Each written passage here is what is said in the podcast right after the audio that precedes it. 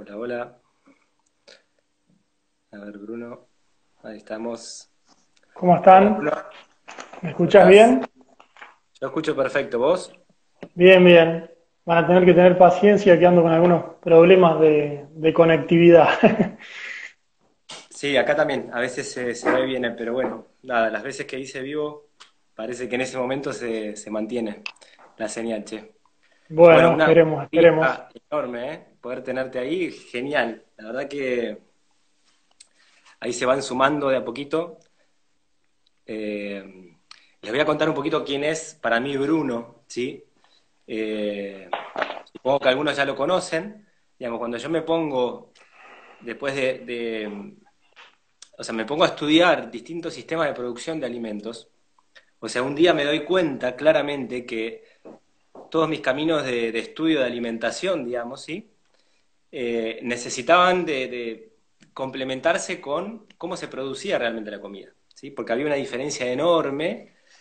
O sea, lo que yo siempre digo hoy es, la carne no es la carne, el arroz no es el arroz, el huevo no es el huevo, o sea, no es todo lo mismo, sino que es, hay que empezar a diferenciar mucho en los sistemas de producción.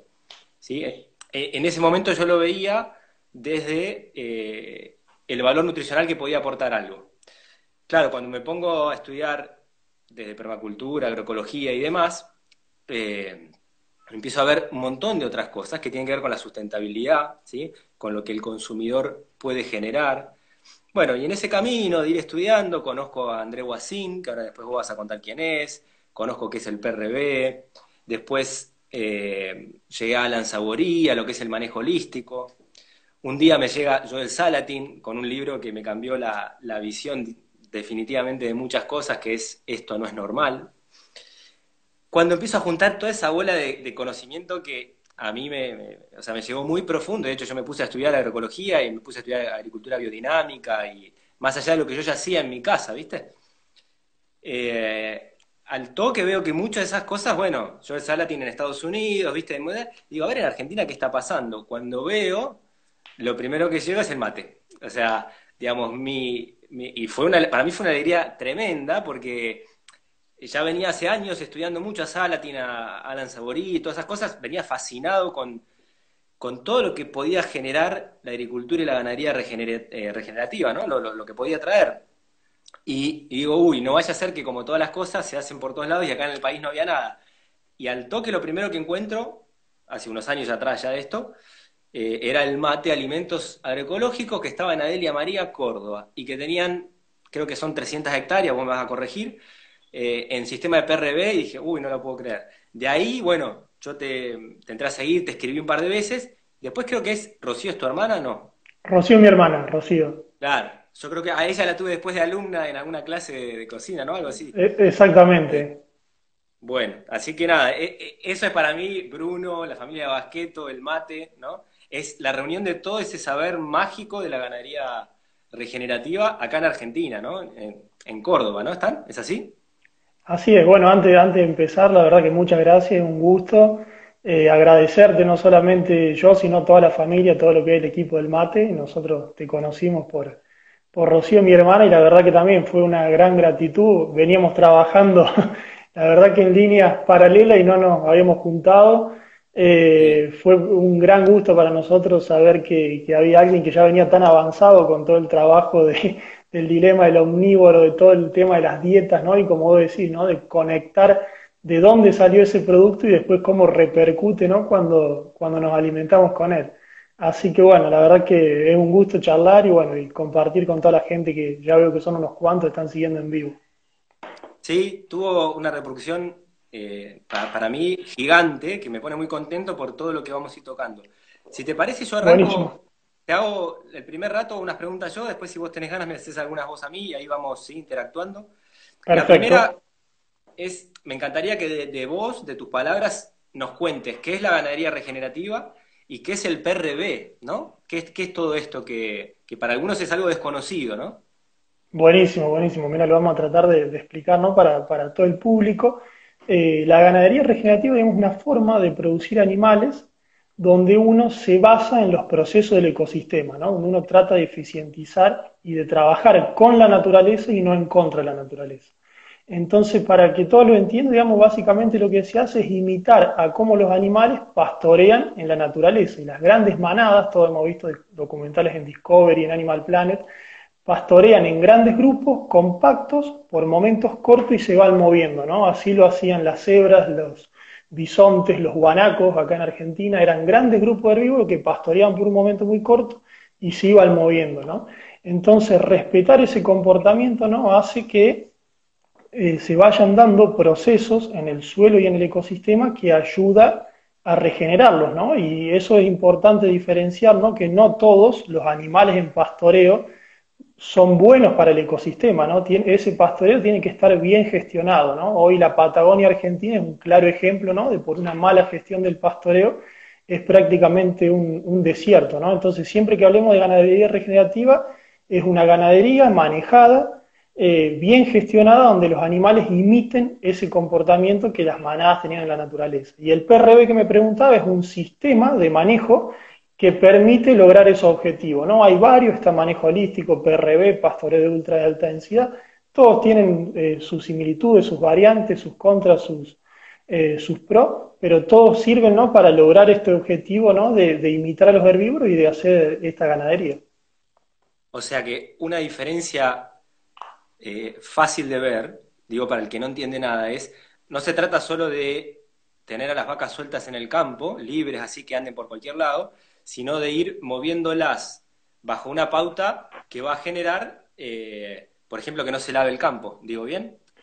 Exactamente, ¿no? O sea, si uno agarra y pone todos los animales a pastorear, como se dice, de manera extensiva y continua, donde todos los animales están comiendo todo el año sobre el mismo sector, pasa lo que decís vos, ¿no? Los animales empiezan a depredar las especies de más valor, empiezan a rechazar las especies de menor valor, se empiezan a degradar áreas del campo y otras áreas no se aprovechan, ¿no? Es mucho lo que pasa por ahí, la gente que está escuchando en las sierras de Córdoba, ¿no? La sierra de Córdoba están muy degradadas, ¿no? Por, por el sistema de pastoreo así, ¿no? Extensivo, donde los animales no se los gestionan, están sueltos, entonces con los años que va pasando, todas las especies de mayor valor de ese ecosistema se van perdiendo porque la vaca, o sea, es como nosotros, ¿no? Siempre va y come lo que a ella le gusta, ¿no? En cambio, si uno lo gestiona de esta manera, en grupos compactos, los animales se consumen todas las plantas, ¿no? Entonces eso permite dar descansos y ir regenerando, ¿no? Las plantas buenas, las plantas no tan buenas y junto con las plantas del suelo. Bien, bien. ¿Y cómo es este tema de la fertilidad? Eh, yo he leído y, he, leído experiencias de gente que viene haciendo eh, la ganadería regenerativa hace años o décadas y eh, ya hay estudios que están mostrando que eh, la generación de fertilidad en el suelo es mucho más rápida, mucho más eficiente que en cualquier otro sistema, ¿no? O sea, como que se generará una fertilidad por arriba del suelo y otra por debajo del suelo, ¿no? En esta gestión eh, del herbívoro, ¿sí? Con, con cualquiera de estos sistemas de manejo holístico. Exactamente, ¿no? Porque Alex, cuando uno va pastoreando con grandes grupos de herbívoros en espacios reducidos, eh, todo el bosteo, toda la orina que esos animales eh, van expulsando queda concentrado en, el suelo, ¿no? en, esa porción del suelo, en ese parche de pastoreo.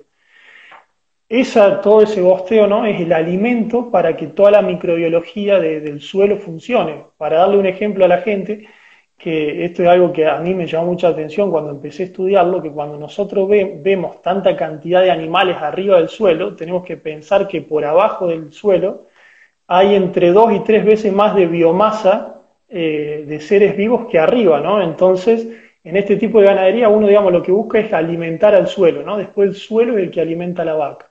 Entonces, eh, de arriba para abajo tenemos todo ese bosteo, ¿no? Y toda esa orina de los animales que va quedando como, como abono.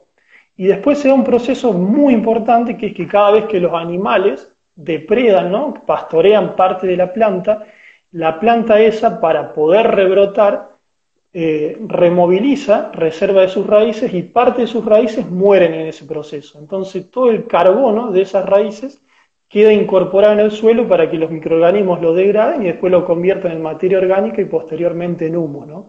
Eh, y es un proceso clave, ¿no? Muchas veces cuando se habla de los sistemas de producción animal, eh, yo creo que hace falta ver siempre una mirada ecosistémica, ¿no? No mirar la vaca o la oveja como animales puntuales, ¿no? Sino que hay que pensar, ¿no? Que sin herbívoros no es muy difícil mantener la fertilidad de los suelos a largo, a largo plazo.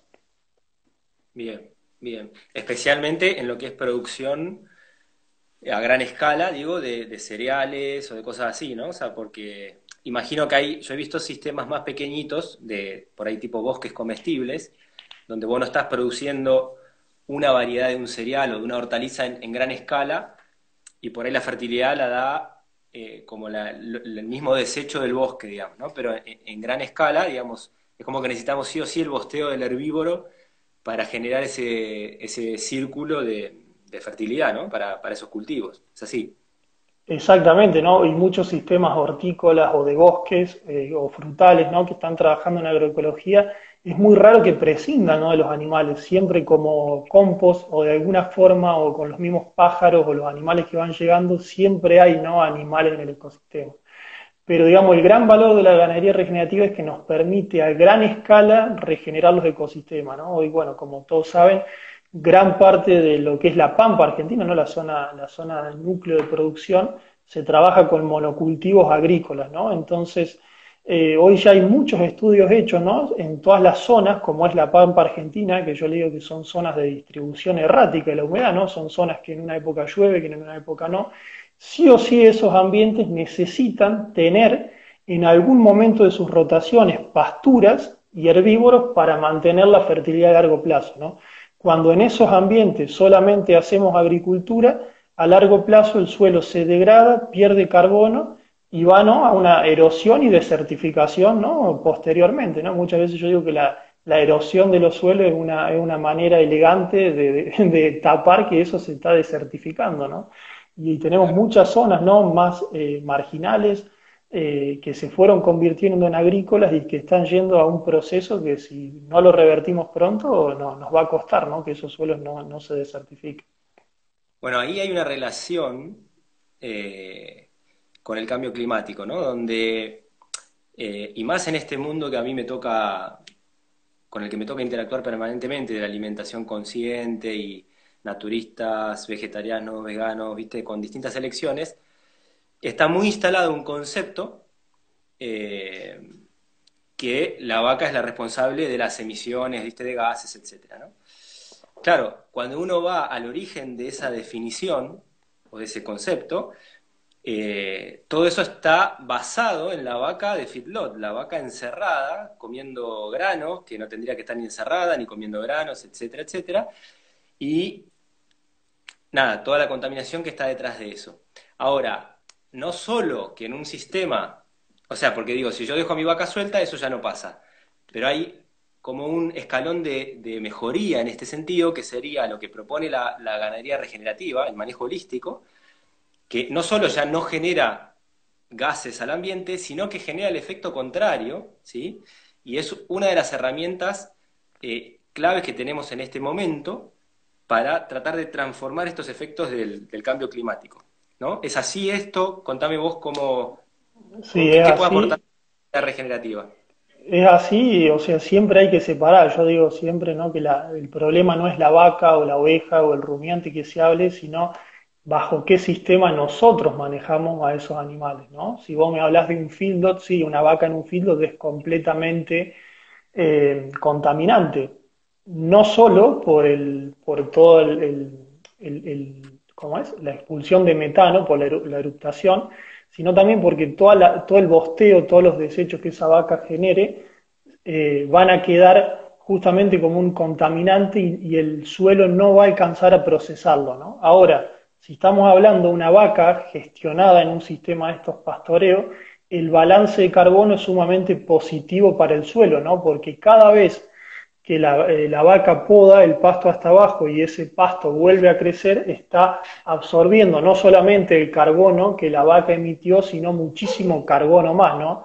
Eh, eso hay, yo siempre recomiendo leer algunos eh, estudios de una científica australiana, Christine Jones, que son realmente fascinantes, ¿no? Como si en las grandes áreas de pastoreo del mundo se gestionaran bien, en poco tiempo se podría absorber prácticamente todo el carbono, ¿no? Que anda, anda dando vuelta. Y después esto también para agregar es importante que eh, visualizar que como se está haciendo agricultura en Argentina, donde son casi todos cultivos de verano, prácticamente en gran área, eh, donde el suelo solamente está verde cuatro o cinco meses, ¿no? El resto del año ese suelo está en barbechos, con herbicidas, eh, sin raíces, y al no tener raíces no tenemos ¿no? alimento para toda la biología del suelo. Entonces el gran valor de las pasturas y de los rumiantes es poder mantener ¿no? el suelo vivo todo el año y estar continuamente ¿no? bombeando carbono, bombeando carbono y metiendo ese carbono al, al suelo, ¿no? Eh, para alimentar justamente esa microbiología, ¿no? que es la base de, la vida en, la Tierra. Bien, bien. Eh, después hay muchísimos estudios también que han mostrado las diferencias ya nutricionales de, eh, o sea, de, tanto de la carne, de, o sea, de, lo que aporta, bueno, la carne en el caso de, la vaca, ¿no? Pero si después pasamos a hablar un poco de las gallinas, de los huevos, de lo que sea, frente a lo que es la crianza industrial. Yo recuerdo haber visto en el libro de Salatin, en Esto no es normal, hay varios estudios que, hizo la FDA de Estados Unidos sobre animales de, feedlot, digamos, y animales eh, bajo estos sistemas, ¿no? Y la, diferencia en, el contenido de los ácidos grasos, en, varias vitaminas liposolubles, ¿sí? Es así, ¿no? Lo, que estoy diciendo, correcto. Es así, ¿no? Eso, bueno, vos Alex sabes mucho más que yo de, lo que nos puede aportar este tipo de alimento. Eh, y es impresionante ¿no? el paralelismo que hay entre eh, digamos, el intestino humano y el suelo como procesador ¿no? de, nutrientes. Eh, muchas veces a mí me preguntan a las plantas, ¿no? en cuanto a la nutrición de las plantas, yo digo, es igual que un humano, ¿no? si una, una planta se nutre de un suelo sano, de un suelo en equilibrio, esa planta va a estar sana y no se va a enfermar, no va a tener ataque de insecto, no va a tener ataque de hongo, al igual que si nosotros comemos sano, no nos vamos a enfermar, ¿no? Eh, entonces, obviamente, ¿no? Productos que salgan de suelos que están bien gestionados eh, y suelos fértiles, suelos sanos, van a ser para nosotros mejores alimentos que, que una carne field, ¿no? Que sale de un sistema que ya de por sí está enfermo, ¿no?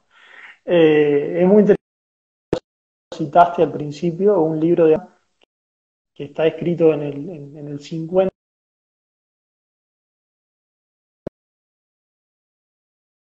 hablaba de cómo eh, la salud del suelo interfería después en la salud de las personas. Claro. Y, acá en, la situación argentina de la ganadería regenerativa, ¿cómo, es? O sea, yo conozco algún que otro proyecto, emprendimiento más, pero vos sabrás mucho más que yo en esto. Eh, ¿cómo, venimos en Argentina con, con el desarrollo de estas propuestas? Mira, te voy a hacer por un lado una apreciación mía y después una más realista. La apreciación mía es que esto viene creciendo ¿no? a pasos agigantados. Hace 5, 6, 7 años, la verdad que uno buscaba sobre esto y prácticamente no había información, no había gente que lo esté haciendo, había poca y estaba desconectada.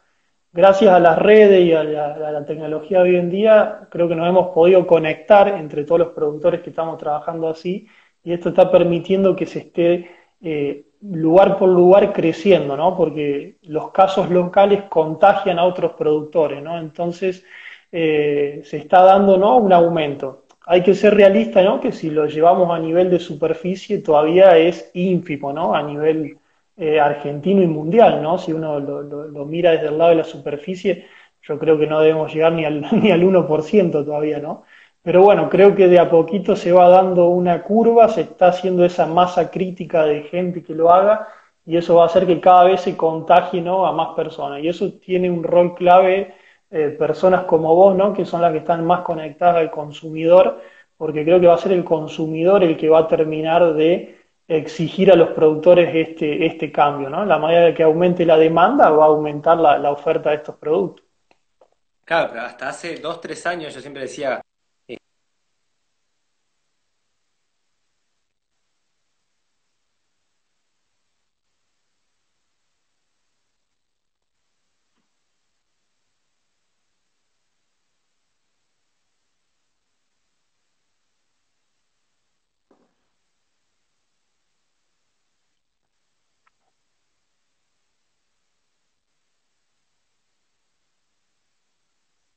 importante. Che, me gustaría hablar un cachito de los huevos. Eh, más que nada por esto de, en el mundo así de alimentación, viste, más consciente, la gente habla de que huevo de campo, huevo de gallina libre, huevo de gallina feliz, huevo de... Y en el fondo nadie tiene muy claro de a, qué se está refiriendo. O sea, todos tienen en su imaginación que la gallina está suelta, eh, pero no saben si come balanceado, si, si le dan algo de comer. Después, yo a veces trato de explicarles que está todo bien que la gallina esté suelta, pero no es lo mejor. O sea, y con esto no quiero decir que, haya que meterla en una fábrica de criadero, no hay nada que ver. Pero digo, hay, lo mismo que explicamos recién de la ganadería regenerativa, para el pollo también hay un sistema más evolucionado que puede hacer que la gallina se encuentre todos los días con bichos nuevos del, suelo, con pasto nuevo, ¿sí? Entonces, eh, ese sería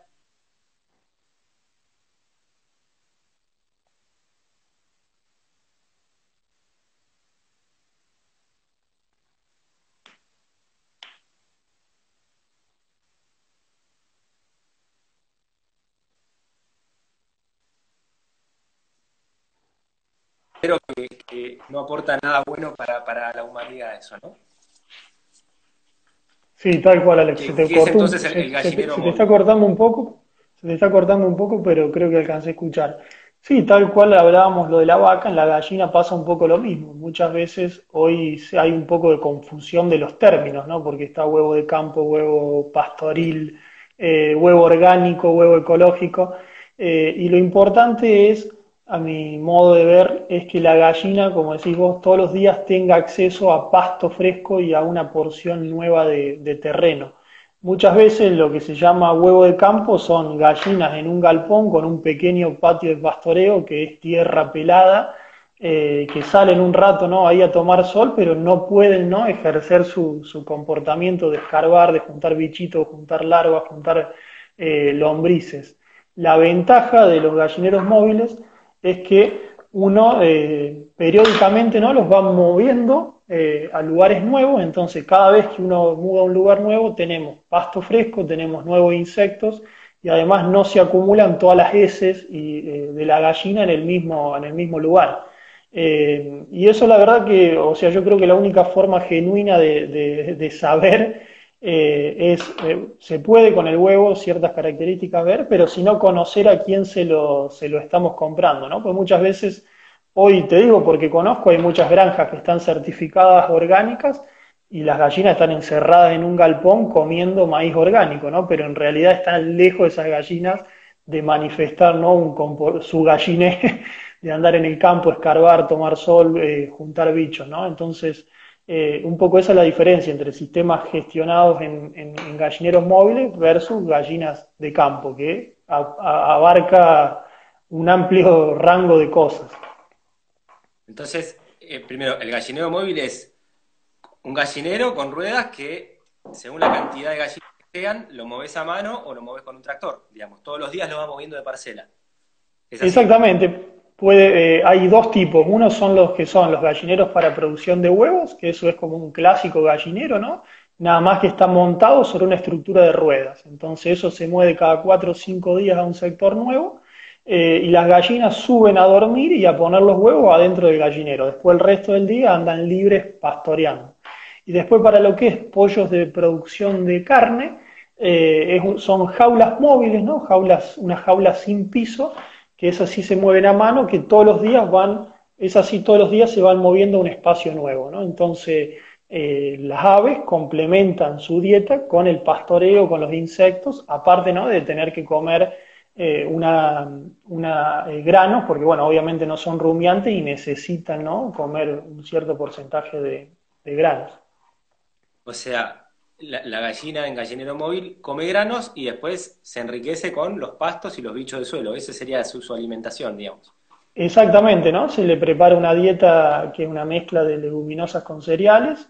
Eh, según en qué lugar esté el productor, se pueden usar bueno, los recursos locales que, más económicos eh, pueda conseguir. Eh, y después la idea es que mediante el pastoreo se reduzca ese consumo de alimentos. Para que te dé una idea, una gallina en jaula, ¿no? que sería eh, lo más antinatural, come unos 120, 130 gramos diarios de alimento balanceado en sistema de pastoreo las gallinas comen entre 50 y 70 gramos de cereales, porque lo otro lo, complementa con el pastoreo y la, predación de insectos. Bien, bien, genial. y vos me decías que a nivel, si yo veo un huevo, mucho no me puedo dar cuenta. En cuanto a la cáscara, la yema, la clara, eh, o sea, yo, he visto muchos huevos que de campo, de gallinas últimas, y frente a lo de, lo de supermercado, hay diferencias. Sí, abismal la consistencia de la clara. Eh, después lo, que veo también es cuanto más aproximado a estos sistemas está el productor, también veo que las cáscaras no son del huevo, ¿no? No son todas iguales, ni el tamaño, ni el color, ni la dureza, ¿sí? Eh, no sé si es así. Sí, eh, tal cual. O sea, diferenciar un huevo de una gallina en libertad versus una de una gallina en jaula es, es fácil, ¿no? Como vos decís. Después ya dentro de todo ese rango de, aves a pasto, ahí se va complicando más porque, bueno, eh, por ahí, si bien a lo mejor no tengan acceso todo el día al, pastoreo, pueden comer algo, entonces, bueno, ya se va a notar una diferencia. Eh, pero sí versus las gallinas en jaula cambia un montón, ¿no? Yo creo que principalmente es eso, nunca son uniformes. Los huevos de gallinas en, pastoreo vas a ver más chicos, más grandes, no tienen todo ese, ese tamaño todo igual como los de gallina en jaula eh, la cáscara es más dura, bastante más dura. Eh, y yo, para mí, la principal diferencia, más allá del color, es, como decís vos, la consistencia y la viscosidad. Son huevos de una consistencia muy, muy marcada, ¿no? Uno los tira en el plato, en la sartén, y no son acuosos, ¿no? Se mantiene bien unida, ¿no? La yema y la, y la clara. Y yo una prueba que digo siempre que está buena para ver cuando uno tiene un huevo premium enfrente es clavar un palillo sobre la yema si el palillo queda parado, estamos ante un huevo de excelente calidad, ¿no? Es porque tiene una buena composición de ácidos grasos, ¿no? Ah, mira, qué bueno. Qué bueno, bien, bien. Escúchame, ¿con la comercialización ustedes están moviéndose por Córdoba o, los alimentos del mate llegan a, todo el país? ¿Cómo se manejan? No, nosotros lo que comercializamos de manera eh, directa a los consumidores es lo que es huevos, pollos, eh, y algo de lo que es corderos, y eso se hace principalmente en Adelia María, algunos pueblos dentro de nuestro radio, y Río Cuarto, que es la ciudad grande más cercana donde estamos, eh, donde está el mate.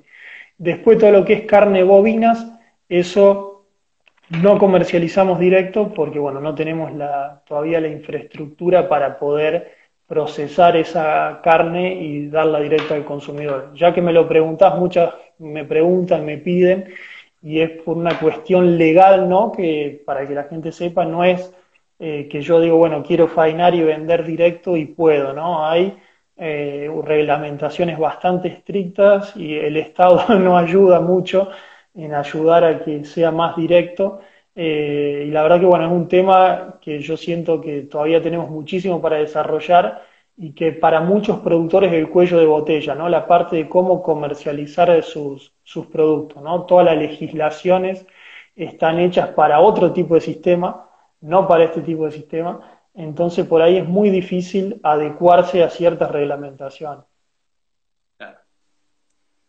Bien, bueno, yo dejaría acá, eh, después en función de las preguntas que lea, por ahí te hago alguna al final, eh, buenísimo, buenísimo. Después retomamos con dudas. Eh, vamos sobre el alimento, ¿sí? O, distintas preguntas que querías hacer sobre alimentación. Si querés arrancar vos por donde te parezca y lo vamos llevando. Buenísimo, buenísimo. bueno, mira, tengo varias, te voy a hacer las, las más importantes. También fui viendo un poco lo que en estos días los, seguidores del mate estaban, estaban más interesados. Lo primero que te quiero preguntar, y siguiendo un poco la línea de lo que, de lo que veníamos charlando, porque estuve leyendo un poco tu biografía, eh, vos eh, probaste distintos tipos de alimentación, o sea, no te lo contaron, vos lo, los experimentaste. Entonces te quería preguntar, ¿qué opinás eh, de, la, de, de comer carne? ¿Qué carnes y un poco que me lo vincules con el, movimiento vegano, ¿no? Y, qué falencias ve o ventajas. Bueno, pues, pues, puedo hablar la media hora que nos queda, así que de eso. Es, la, es larguísima, es larguísima, pero está, está bueno tu, opinión. A ver, eh, yo, no, en general, después de tantos años de, haber estudiado y practicado tantas alimentaciones distintas, y claramente veo que no hay, no hay algo bueno o malo por definición, sino que lo primero que haría es tratar de ver eso en función a la persona, ¿sí? O sea, hay seres humanos que necesitan más carne que otros, ¿se entiende? Entonces, el, bueno y malo siempre lo voy a, tratar de analizar en función de, quién es esa persona que está eligiendo o no ese alimento, ¿sí? Eh, en relación a la carne, eh, y más en la gente más así urbana acá, yo creo que el que come carne en general, ¿no? Digo, come muy mal, o sea, come mucha cantidad de una carne de pésima calidad y que no tiene ni idea eh, ni cómo se produce ni qué sistema él está sosteniendo con sus compras. O sea que para mí está todo mal en ese sentido, ¿sí? Eh, porque digo, la mayor parte de la gente come carnes de feedlot o, o, embutidos de mala calidad, come permanentemente, o sea, digamos, la gente elige desde lo que le gusta y desde el poder económico que tiene, digamos, no desde aquello que por ahí cree que le va a hacer bien. Entonces, ahí ya hay una diferencia enorme. Después, eh, ya yendo más a la gente que empieza a tomar conciencia de qué va a comer, en este país está muy instalado que, que ese camino eh, hacia a, lo consciente tendría que ser dejar los alimentos animales. ¿no? En, grandes rasgos, la visión dominante es esa todavía, que sin duda es la que yo practiqué y estudié durante años. Yo fui vegetariano 15 años, o sea, 15 años sin comer carne estuve. Claro. En todas esas etapas, eh, vegano, vegano como alimentación viva y vegano estudiando macrobiótica también, ¿sí? Eh, hacía una macrobiótica sin, o sea, la macrobiótica se come pollo, pescado y huevo, yo en esa época lo hacía sin eso, ¿no? Pero bueno, claramente yo hoy ya, después de tantos años, no tengo esa visión, digamos. Para mí lo saludable no implica ir dejando los alimentos animales, eh, pero sí creo, y esta es la parte que por ahí que, sí coincido con los veganos, que es eh, la dieta basada en plantas, ¿sí? O sea, digo, yo siempre tengo muchas amigas y, amigos así veganos, donde digo, mi dieta también está basada en plantas. Si yo me siento a comer, el 70% de lo que hay en la mesa son plantas, ¿sí? comemos verdura de todo tipo, cruda, cocida, fermentada, ¿sí? comemos cereales, comemos un montón de, alimento vegetal, pero también comemos alimento de origen animal. Y ahí es donde entran las carnes, o entran huevos o lácteos. Cualquier carne, cualquier huevo, no. O sea, esa es otra cosa. Yo no es que, lo que siempre digo, yo no como, no sé, pollo todos los lunes, y si no está el pollo de campo, voy y compro al supermercado. No. Claro. O sea, ¿entendés? O sea, a partir de lo que yo considero que es saludable, desde de cómo se produce eso, de qué fomento yo con mi compra, que es clave para mí, ¿sí? O sea, yo ya no desprendo lo saludable de lo sustentable, van de la mano, ¿sí? Entonces, si yo no consigo un pollo que bajo mi criterio lo considero saludable para mí, para el medio ambiente y demás, ese día no se come pollo, se busca otro alimento, ¿se entiende? Se entiende, se entiende perfecto. Eh, no es que yo como carne y si yo no consigo la carne tipo la que produce el mate, no como carne, muy simple. ¿Sí? ese sería un poco mi punto de vista. Después, la, cantidad de la presencia es esto. Nuevamente dominan los vegetales, pero bueno, depende de la característica de la persona, el, tipo de actividad física que haga. Eh, no es lo mismo una mujer embarazada que, no sé, que un bebé, que una niña, un niño de 5, de 7, que un, adulto de 70 años. O sea, en las distintas etapas de vida, según la actividad física que tenés, ¿sí? Eh, no es lo mismo la persona que está todo el día sentada en un escritorio con una actividad muy intelectual que el tipo que pone todo el día su cuerpo, ¿sí? Eh, entonces, en función de eso, también en qué cantidad va a estar presente, digamos, ¿sí? Pero, pero no, no, no me guío por, por ni, por el precio ni por el sabor, nada, o sea, lo, incluyo desde ese otro lugar, ¿sí? Después, totalmente, eh, totalmente claro. Yo creo que la alimentación vegana aporta muchas cosas positivas, y podría aportarnos mucho más si no fuese la bandera vegana de, viste, que va al choque. O sea, eh, si tuviese la habilidad y la, capacidad de entrar en el diálogo con el otro, que no la tiene, ¿sí? O sea, digo, el veganismo eh, fanático, ¿sí? O sea, vuelvo a lo mismo. Estoy, yo tengo muchas eh, amigas, amigos veganos con los cuales charlamos de esto y está todo bien. Pero digo, ese no es el vegano fanático. Es la persona que hace una alimentación vegana porque cree que es lo mejor para ella o para él o para lo que sea y respeta las elecciones del otro y en ese diálogo uno puede sacar las conclusiones de, lo que pueda ser mejor o peor, ¿sí? ¿Qué trae la alimentación vegana de positivo, de bueno? Bueno, primero que trae mucho consumo de vegetal, ¿sí? Eh, que, pero bueno, ahí volvemos a lo mismo. ¿Qué vegetal vas a comer? ¿Vas a comer un vegetal de agrotóxicos y te vas a hacer el jugo verde todo lleno de agrotóxicos? ¿O vas a comer el vegetal realmente de, viste, que provenga de una huerta local, de agricultura, de agroecología, biodinámica o lo que sea, ¿no? Entonces, eh, pero bueno, ¿qué trae el veganismo? Para mí trae mucho consumo vegetal, que está muy bueno, ¿sí? Pero hay un montón de cosas que, eh, pueden ser un, problema real, y lo son, digamos. Yo trabajo, trabajo y trabajé con muchos médicos permanentemente, entonces no te hablo desde la opinión, te hablo desde ver cientos de historias clínicas o miles de historias clínicas, ¿sí? De deficiencias que se dan en un porcentaje altísimo, como la B12, la vitamina D, determinados aminoácidos, las reservas de hierro, ¿sí? ¿Se dan en todos los veganos? No, ¿sí? Hay algunos que no o, o no en corto plazo.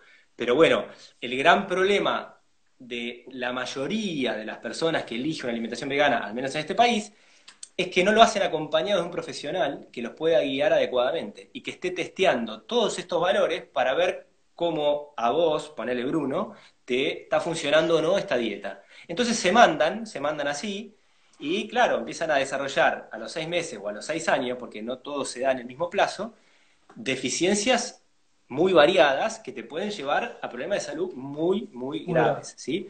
Entonces, nada, yo lo que sugiero es que querés hacer una alimentación vegana, todo bien, pero estate guiado de un profesional que entienda del tema, ¿sí? No del vegano que te quiere eh, convencer de que seas vegano, sino de un médico que de manera lo más objetiva posible pueda leer tus estudios permanentemente y decirte, che, vas bien, no, mejor suplementa tal cosa, tal otra, ¿por qué no pensás esto? ¿Sí?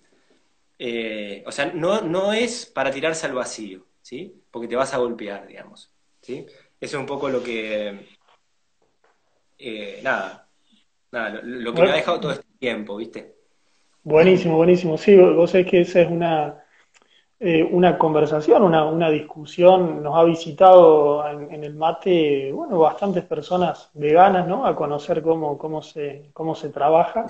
Y bueno, muchas veces charlando, ¿no? Llegamos a la conclusión, ¿no? Que muchas veces eh, se, hay personas que entran, ¿no? En este tipo de alimentación pensando que le están haciendo un bien al ambiente, ¿no? Que esa es otra línea, ¿no? Y eso creo que está bueno recalcar lo que venimos hablando que no, no, hay ninguna dieta ¿no? que si no conocemos la historia del producto sea o no eh, sustentable. ¿no? Y, y, en esto te hago esta introducción para entrarte en un concepto que te lo he escuchado a vos y que quiero que bueno, lo, lo detalle un poquito, de que vos siempre mencionás que no siempre una alimentación saludable es una alimentación sustentable. ¿no? ¿Nos puedes hablar un, poco de eso? Claro, sí. Sí, sí, sí, de una, porque, bueno, yo eh, hasta hace, yo te digo, tres años, ponele dos, tres, cuatro años, Mirá que yo doy clase hace, no sé, 17 años, ponele, muchos años, ¿eh? ¿eh? y recién en estos últimos tres años he, tenido alumnas o alumnos que vienen con el interrogante de eh, aquello que van a usar para preparar, aquella materia prima que eligen, ¿de dónde viene? O sea, ¿qué, ¿qué estoy sosteniendo yo? ¿Qué sistema estoy sosteniendo? ¿Sí? Porque hasta estos últimos años, cualquiera que se acercaba a una propuesta de una alimentación alternativa a lo convencional, llamémoslo, ¿no? Eh, era porque quería tratar de ayudar a, resolver un problema de salud que tenía o a prevenir algún problema que tenía eh, algún familiar o, esa persona, ¿sí? Eh, la pura verdad era esa. O sea, estaban pensando solo en su salud física, una, una, visión muy egocéntrica, digamos, ¿sí? Recién en estos últimos años, por suerte, empezamos a ligar lo saludable de lo sustentable. Y para mí es urgente que eso se ligue, porque yo no puedo hablar de mi salud personal si no estoy hablando de la salud del ecosistema que, me está conteniendo, ¿sí? Entonces, la primera historia es de dónde viene tu comida. Y de ahí, eh, de dónde viene tu comida, cómo se produce, qué impacto genera, o sea, ¿sí? la huella de carbono o lo que sea, llamémoslo como sea, ¿sí? qué impacto está generando en el medio ambiente, ¿sí? Eh, y ahí fue donde yo hace, no sé, en el año 2009, 2010, a mí me toca trabajar acá con, con Gabriel Cousens, un referente del veganismo, viste, se hizo todo un evento. Claro, y ahí yo me da cuenta, yo hacía en esa época, ya son 10, 11, 12 años atrás, alimentación cruda y vegana en ese momento, ¿sí? Y todos, en mi caso sí, los vegetales, todo era agroecológico lo que consumía, pero estaba rodeado de suplementos y un montón de alimentos que venían importados. Claro, sí, sí, sí. el aceite de coco, el xilitol, el ágave, el, no sé, el cáñamo, y, la lista sigue, ¿viste? Entonces ahí es donde digo, ¿qué sustentabilidad tenía mi alimentación, supuestamente super pro, donde o no sabía dónde venían las cosas o eran todas importadas, dependían del petróleo, un recurso que se está acabando o que los países se están matando entre sí por, por el petróleo, ¿viste? Cuando empecé a ver toda esa realidad, digo, yo prefiero tener mis gallinas en el fondo, sacar los huevos de ahí, comerme un pollo cada tanto, producir mi, verdura, y desde la sustentabilidad eso tiene, o sea, otro impacto y una lógica mucho más eh, cuerda, por lo menos para mí, ¿no? O sea, digamos, de ver ese escenario. Entonces, bueno, ahí yo no es que te voy a o sea, yo no, te voy a imponer mi visión, digamos, pero sí te digo, che, prestale atención a todas estas cosas, ¿de dónde viene tu comida? O sea, ¿qué, cómo se produce? ¿Qué impacto tiene el ambiente? Ah, ¿Qué, sistema estás produciendo? Digamos, ¿sí? O sea, porque eh, el arte de, esta, de este sistema industrial ha sido que el ser humano ya no sabe nada de cómo se produce la comida, entonces va y se llena el changuito con cosas. Y eso hace que sostengamos un sistema que es violento que, es perverso por todos lados, desde las relaciones laborales, las relaciones con los animales, las relaciones con el planeta, ¿sí? Entonces, ese es el lugar donde yo digo, che, ser humano, tenés que despertar a esto y ser consciente de dónde se produce tu comida. Después vos elegirás y vos, según tus elecciones, vas a considerar si tenés que comer huevo o no, lácteos o no, legumbres o no, maní, lechuga, carne o lo que a vos se te dé la gana, no sé, ¿sí? Pero por lo menos tener claro cómo se produce esa comida, qué impacto tiene la naturaleza eh, porque si no, no puedes hablar de una salud tuya que te vas a ir a vivir a Marte, ¿no? O sea, ¿entendés? Como claro, sí, sí, sí, sí. La comida se produce acá, digo yo, ¿sí? En el planeta Tierra, donde estamos nosotros. ¿sí? La verdad que, la verdad que clarísimo, ¿no? Ahí veo que bueno, ya está pasando los 500, muy rica eh, las opiniones, los, ¿cómo es? las conjeturas que estás haciendo. Eh, bueno, los dos somos grandes admiradores de, Michael Pollan, ¿no? Del, dilema del omnívoro. Y yo después de leerlo, ¿no? de releerlo, la verdad que lo leí varias veces, eh, cada vez me impacta más cuando ando por las ciudades, sobre todo la de, lo que decís bueno, la desconexión total que hay con la comida, ¿no? O sea, se llegó a un, a un, a un nivel, ¿no? Que ya no se sabe prácticamente lo que se come, si es animal, si es vegetal. Hay muchos productos que, quieren reemplazar a otro producto y termina siendo, cuando uno mira, ¿no? Las etiquetas, una mezcla de de productos químicos, ¿no? Que uno, eh, la verdad que no, no, entiende, ¿no? Cómo se llegó a eso. Pero no es solo, e, ese es uno de los lugares, pero el otro, y esto ya lo, digo en la comunidad de, personas que, buscamos conscientemente ya eh, comer mejor o qué sería comer mejor y demás, la desconexión total con la producción de comida hace que uno diga o crea cosas porque no produjo comida. O sea, a mí me cambió la vida radicalmente del día que me empecé a relacionar con los animales, con las plantas, a producir, a ver los ciclos de la naturaleza, a ver la importancia del abono. ¿Y dónde va a venir mi abono? Porque, porque es esto, a partir de que mi suelo esté sano, de que mi suelo tenga muchísimos bichitos, la planta va a crecer sana. Entonces, no es que voy a salir a buscar a ver con qué voy a fumigar naturalmente. No, si la planta está sana ya no hay ni que fumigar. ¿sí? Totalmente. No es que fumigás con ajo en vez de con glifosato. No fumigás con nada porque la planta está sana. Entonces, cuando vos empezás a meter, viste, por eso yo es como que permanentemente me encuentro tratando de impulsar a la gente que, aunque sea, ponga una plantita de albahaca en una maceta y vea los ciclos de producción de las plantas. Que eh, hay gente que no sabe qué es semillar una planta, ¿sí? Que, que, la rúcula crezca y, poder obtener tus semillas y a partir de eso plantar. Y, ¿Entendés? Entonces, cuando vos volvés a conectar con los ciclos, te cambia muchísimo eh, eh, la visión de qué es saludable y qué no, digamos, ¿sí? Y eso, vuelvo a la pregunta que me hiciste, eh, si era saludable comer carne, no sé cómo lo decía, ¿sí? Cuando vos producís tu carne, vas a comer otra, primero que vas a comer de otra manera, porque vos tenés muy vivenciado el esfuerzo que te dio hacer crecer ese animal, ¿sí? Sacrificar un animal siempre en la historia nuestra fue sagrado, solo ahora no lo es, ¿sí? Y, cuando vos vas solo 80 o 100 años para atrás, de la revolución industrial para atrás, digamos, cualquier productor de algo, eh, o sea, se pensaba mucho cuando se iba a sacrificar un animal, el animal se comía entero, no como ahora, que la gente va y agarra de una góndola la colita o el pelleto o la no sé qué, en función de lo que le gusta o de la plata que tiene disponible, ¿sí? Entonces, siempre en nuestra historia, comer un animal era tratar de usar todas sus partes, y hoy la ciencia ha mostrado que si vos comes solo músculos, podés tener a largo plazo deficiencias de aminoácidos, por ejemplo. En cambio, si comes que el caldo de huesos, que la víscera, que el músculo, o sea, que comes todas las partes, el consumo es más equilibrado, ¿viste? Y esto te lo llevo a otros. mira, yo te lo puedo llevar a muchos lugares. La gente va, o sea, el que, el que hace alimentación viva, o, un crudo veganismo, lo que sea, ¿sí? Y te haces el quesito de cayú, o te haces la leche de nueces, ¿sí? Yo hago esas cosas también en mi casa, pero cambia mucho cuando yo te digo, ok, hacete, Bruno, tu quesito de nueces, pero anda y pelate las nueces del árbol. Lo haces sí, sí. No, no lo haces nunca más. No lo haces nunca más. Sí, sí, sí. ¿Entendés? Porque te conectás con lo que cuesta pelar cada nuez. Una vez que tenés todas las nueces, remojarlas, hacerte tu quesito, qué sé yo. Bueno, ahí le das otro valor a ese quesito. Otro valor, totalmente. el momento de compartir una rodaja, viste, ya te fijas a ver si. ¿entendés? O, sea, es lo que, es lo que hablábamos.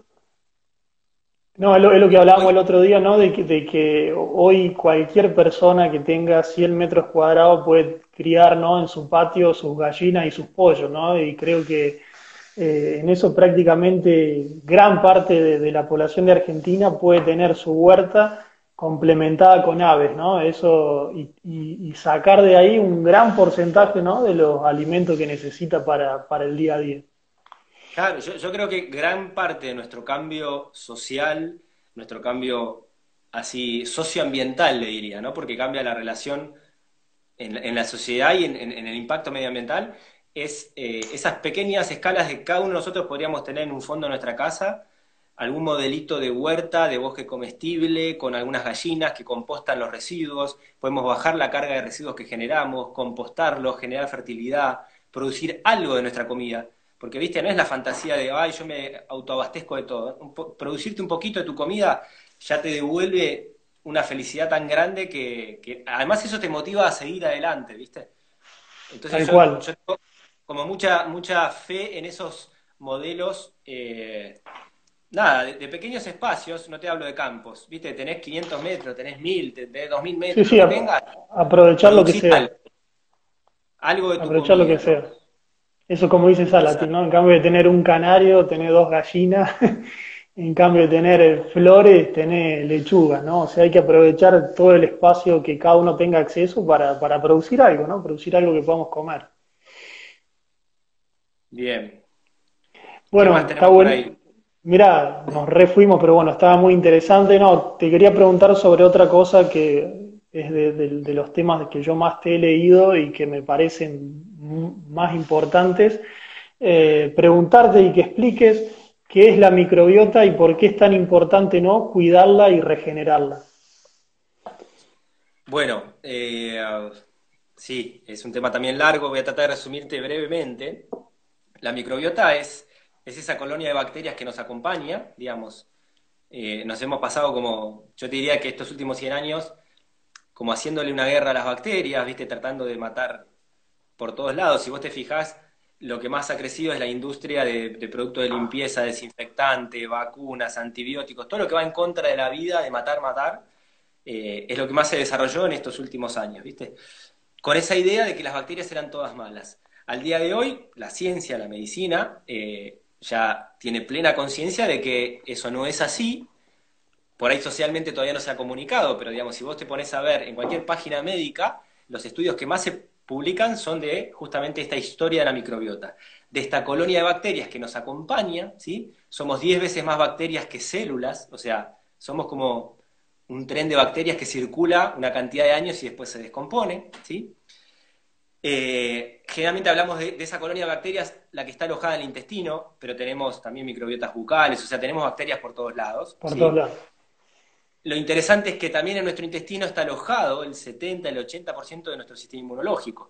Entonces, hay una relación directa en el estado de esa microbiota, de esos bichitos que tenemos adentro, con cómo está funcionando nuestro sistema inmunológico. ¿sí? O sea, el estado de esa, de esa colonia de bacterias, de alguna manera, eh, tiene relación con el sistema inmunológico, con el sistema metabólico. Entonces, hoy, eh, si, yo lo veo al revés, digamos, hay muchas situaciones de desequilibrios de, microbiota, ¿sí? Eh, que están relacionados con enfermedades metabólicas, ¿sí? diabetes, obesidad, etcétera, por ese lado, enfermedades autoinmunes, ¿sí? Hashimoto, lupus, etcétera, etcétera, por ahí, problemas también, trastornos mentales, esquizofrenia, ¿sí? Porque hay una relación directa, ya sea por el nervio vago, por el sistema circulatorio, por el sistema inmunológico, entre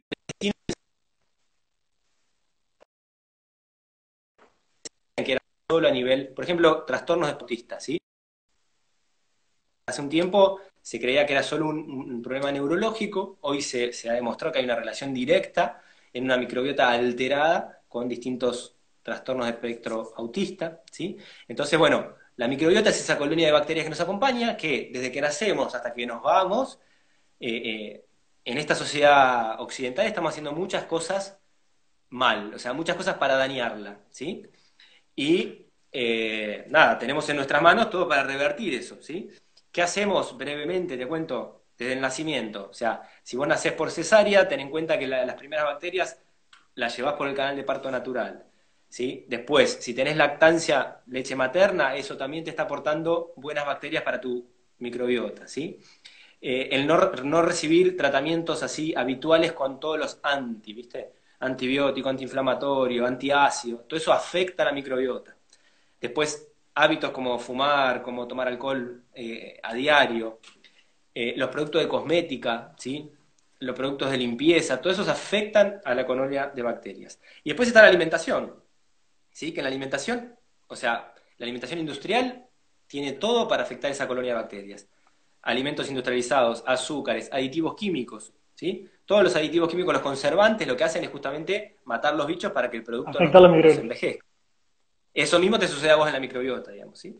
Eh, el glifosato de los agrotóxicos afecta a la microbiota. Entonces, hay una cantidad de cosas que hacemos en el día a día para destruir esto. Y llegamos a edad adulta con un daño en la microbiota serio, ¿sí? Una disbiosis severa.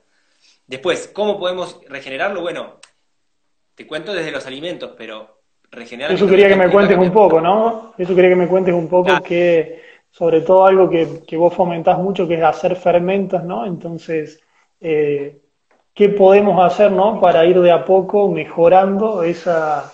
Eh, ya me contaste lo que no hay que hacer, ¿no? Todo lo, lo que afecta a esa microbiología, pero ¿qué podemos ir incorporando para ir haciéndola crecer y que esté saludable? Cambiar tus hábitos de vida de una, ¿sí? Porque no es solo la alimentación. O sea, no, es cuestión de fanatizarse con la alimentación. Si vos seguís haciendo todo lo, que tiene que ver con productos de limpieza, cosmética, industrializada, vas a seguir afectándola. El descanso, el ejercicio. O sea, hay que revisar todos los hábitos. Desde la alimentación, lo primero que haría es salir de la industrial, pasar a una alimentación casera, donde yo sé que forma parte de mi comida comer abundantes vegetales, ¿sí? que son los prebióticos, que es, sería la comida de esas bacterias. Y después, los alimentos fermentados son los que aportan esas bacterias. ¿sí? Un yogur de calidad, un kéfir de calidad, chucrut, kimchi, que son vegetales fermentados, ¿sí? Eh, quesos si se hacen con leche cruda, los fermentos de la soja como el miso, el natto o el tempeh. ¿sí? Hay, hay muchísimos alimentos fermentados. O sea, si vos recorres el mundo, eh, las distintas culturas, cada una tiene sus alimentos fermentados característicos. Eh, y esos son, o sea, son alimentos que, tienen estos bichos vivos, ¿sí? No tienen que estar pasteurizados, digamos. Eh, e ingerirlos a diario son los que te van a ayudar a recomponer esa microbiota, ¿sí? Pero es un cambio de hábito, no es solo de alimentación. Sí, sí, no, no es solamente que empiezo a consumir kefir y se soluciona, ¿no? no, no. Es, cambiar todo el, es cambiar el hábito y también el entorno, ¿no? Eh, eh, está bueno todo lo que decís porque es increíble el paralelismo, ¿no? Que ha, que ha tenido esto de la microbiota del, del, humano con la microbiota del suelo, ¿no? En el suelo pasó el mismo proceso, ¿no?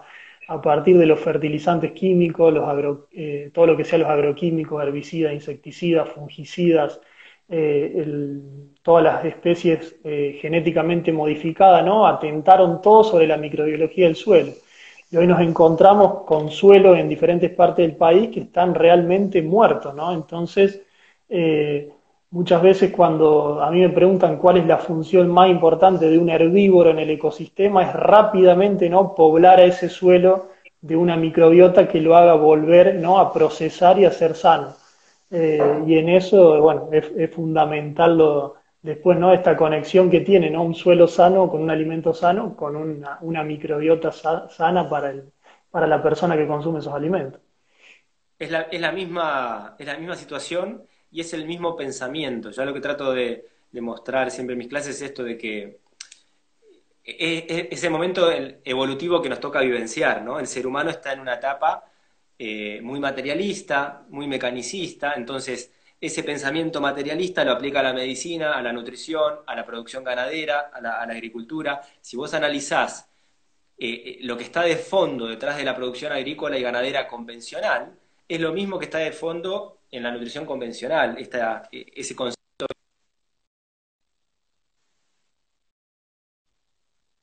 Eh, son los mismos modelos, es el mismo pensamiento humano.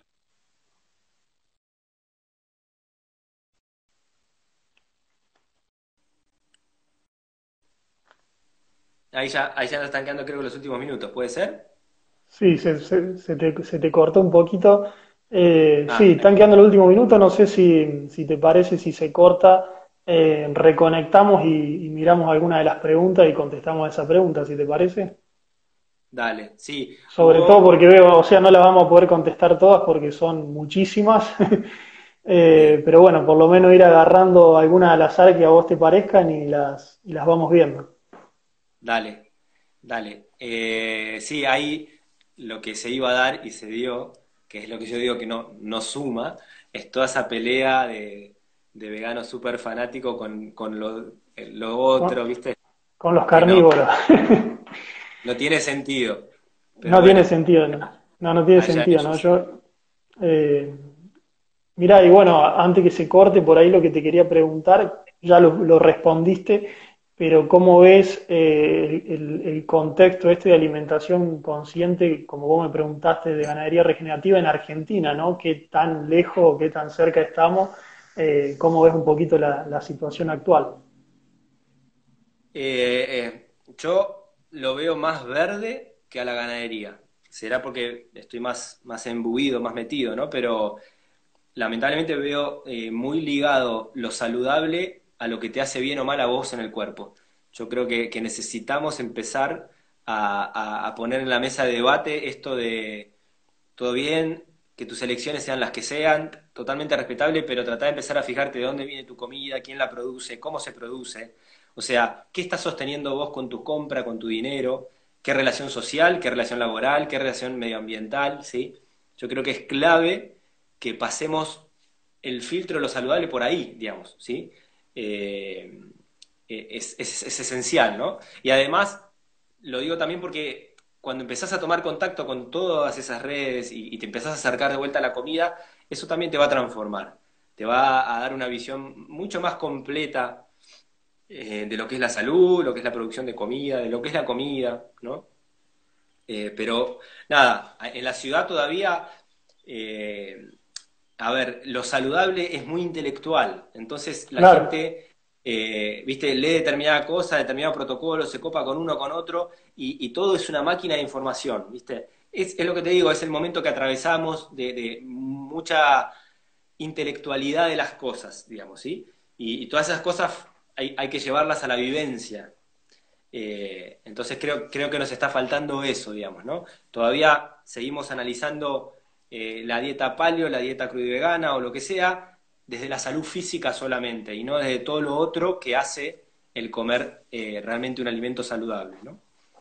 Pues sí, sí, eso, creo, eso creo que está bueno, ¿no? Porque eh, hoy sobre, en la agricultura, digamos, se ha dado un proceso que hoy se ha dado una sustitución de insumo que hoy vos podés estar consumiendo un producto orgánico, pero ese producto orgánico fue producido de la misma manera que el convencional, nada más que sustituyendo insumos biológicos por químicos, ¿no? Pero su proceso productivo lejos está de ser algo regenerativo o sustentable, ¿no? Entonces, creo que ahí no tiene valor empezar a, reconectarse, ¿no? Con los procesos del, ecosistema. Bueno, gracias. Para mí sería genial que la gente, eh, poder conectar a la gente con el valor de lo que ustedes hacen, digamos, ¿no? O sea, del productor, ¿no? Empezar a romper esa pared que hay entre el alimento y la producción que, que, nos divide, que no tenemos ni idea cómo, cómo llega la comida a nuestro plato, ¿no? Así que nada, ojalá que haya sumado algo de todo eso y ojalá que haya muchas preguntas y hacemos alguno más adelante. ¿Sí? Dale, me parece, me parece perfecto. Bueno, Dale, un saludo para vos y para toda la gente que está viendo. Muchas gracias por estar ahí a todos. Hasta la próxima.